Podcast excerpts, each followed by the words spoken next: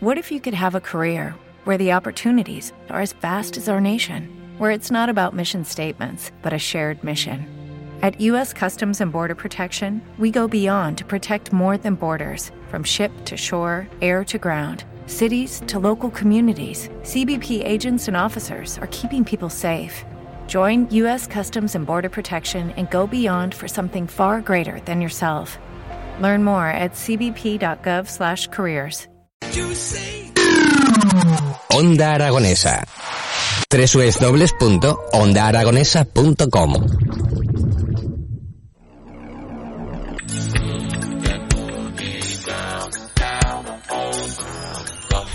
Bueno, pues como ya les anticipamos anteriormente, hoy celebramos el Día Europeo en memoria de las víctimas del terrorismo. Nos visita mm, Lucía Ruiz, que es la delegada en Aragón de la Asociación de Víctimas del Terrorismo. Buenos días. Hola, buenos días. ¿Qué tal, Lucía? ¿Cómo estás? ¿Cómo te encuentras? Bien, ¿y vosotros? Bueno, pues bien, nosotros estamos aquí pasando la mañana en la radio. ¿Qué te parece? Me parece estupendo. Bueno, pues estamos eh, bueno contentos de que estés con nosotros y de hablar de un tema tan tan importante como es el, el, el terrorismo, ¿no? Que todavía están esas secuelas ahí, que eso no se quita nunca, eso está de por vida, ¿no? Es un- una huella imborrable, ¿no? Así es. Y Bueno, y gracias a la Asociación de Víctimas del Terrorismo todavía podemos sensibilizar a la gente de que eso ocurrió, de que eso existió de verdad, que hubo mucho dolor, mucho sufrimiento y que nosotros tenemos la obligación de recordarlo y, y de, por supuesto, in- intentar que no vuelva a ocurrir nunca más, ¿no? Eso, de eso se trata. De intentar concienciar, sobre todo a la gente más joven también. Eh, porque la gente mayor pues sí que conoce la historia de lo que ha ocurrido, aunque ahora parezca un poco así, que parece que intentamos pasar todos un poquito por encima, pero sobre todo concienciar a la gente joven de las secuelas y del trabajo que, que hay que realizar con las víctimas del terrorismo. Es que hay cosas que no se pueden borrar, ¿verdad? Yo creo que no. Eh, a mí me duelen cosas particularmente, eh, te hablo. Eh, cuando hablan de memoria histórica, eh, ¿por qué solamente es una memoria his- his- histórica, es, es selectiva, ¿no? Aquí sí que habría que tener memoria, ¿no? Porque mucha gente inocente, muchísima gente inocente, todos, Todos, absolutamente todos, absolutamente todos, todos, eh, sufrieron ese- esa brutalidad de, de- del terrorismo, ¿no? Así es, las víctimas del terrorismo eh, no lo fuimos porque quisimos, fue porque alguien decidió coger una pistola o poner un coche bomba, eh, me da igual el, el- el grupo terrorista que lo hiciese. Eh, nosotros no decidimos ser las víctimas ni estar ahí en ese momento, fueron ellos los que decidieron cómo, quién, cuándo y dónde. Entonces, eh, sí, se trata de concienciar y de, de- esa parte de la memoria que no queremos que se olvide, que no pedimos eh, ni venganza, pedimos justicia, pedimos dignidad y pedimos memoria simplemente. Que no es poco, ¿eh?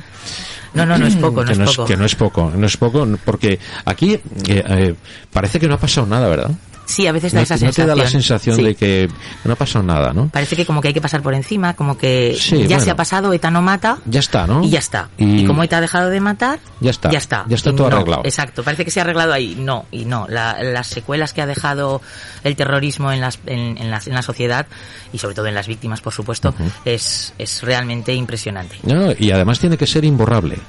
Debería. Debe ser imborrable. Eh, son cosas que no se mm, deben volver a repetir bajo ningún concepto.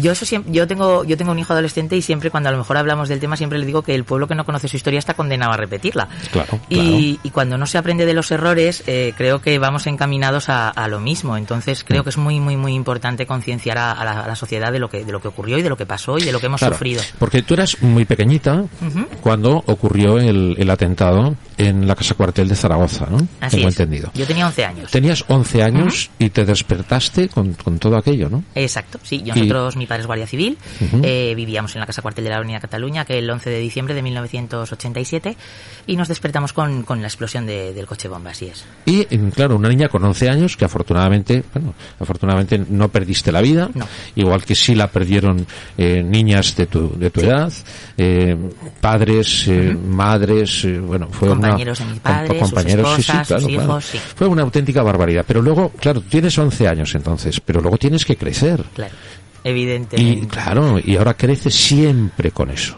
Claro, por supuesto.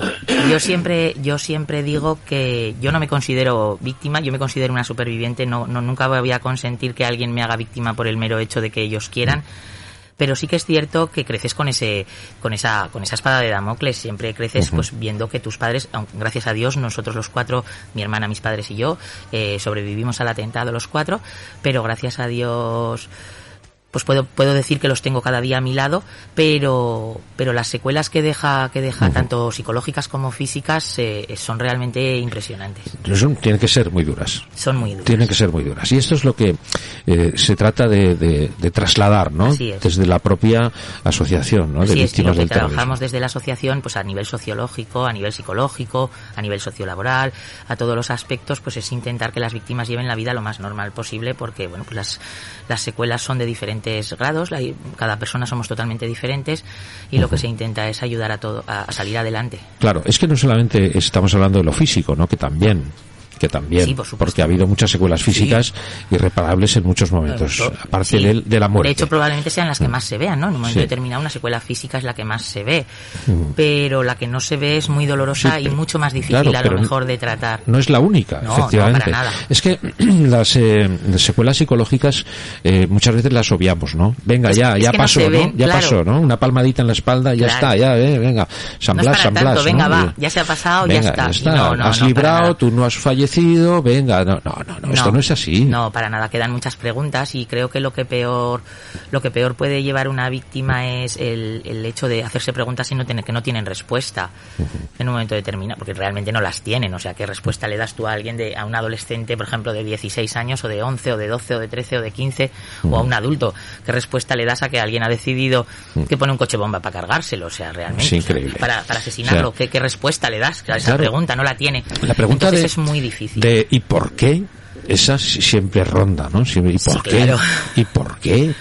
Si no hay explicación. Claro, no. Eh, yo creo que llegas a, En un punto llegas a dejar de hacerte esa pregunta porque sabes que ya no tiene respuesta. Cuando tú llegas adulto, eh, eh, dejas de hacértela en un momento determinado. Yo por lo menos dejé de hacérmela en el momento en que sabes que no tiene respuesta por ningún lado. Entonces, martirizarte con algo que no tiene respuesta realmente no tiene, no tiene sentido.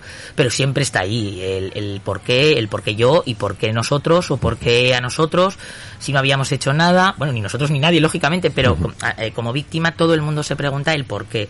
Y es una pregunta totalmente lícita que no tiene respuesta. Y después hay un, un dolor añadido, entiendo que es cuando estás viendo que políticamente se utiliza el sufrimiento y el dolor, ¿no? Eso tiene que ser terrible. Sí, eh, cuando políticamente se utiliza a las víctimas del terrorismo es como que vas así de lado a lado y tienes que intentar mantenerte ecuánime y no, no, no posicionarte porque te lleva, te lleva a desesperarte en cuanto a, lo personal o a, tu, a tu capacidad para entender las cosas mm. cuando cada uno quiere arrimar el, el ¿Te está gustando este episodio? Hazte fan desde el botón Apoyar del podcast de Nivos. Elige tu aportación y podrás escuchar este y el resto de sus episodios extra. Además, ayudarás a su productor a seguir creando contenido con la misma pasión y dedicación. ¿Te preocupas por tu familia? Entonces, ¿por qué darles solo huevos ordinarios cuando pueden disfrutar de lo mejor? Eggland's Best, los únicos huevos con ese delicioso sabor fresco de granja, además de la mejor nutrición, como 6 veces más vitamina D, 10 veces más vitamina E y 25% menos de grasa saturada que los huevos regulares, además de muchos otros nutrientes importantes. Así que, dales los mejores huevos. Eggland's Best, mejor sabor, mejor nutrición, mejores huevos.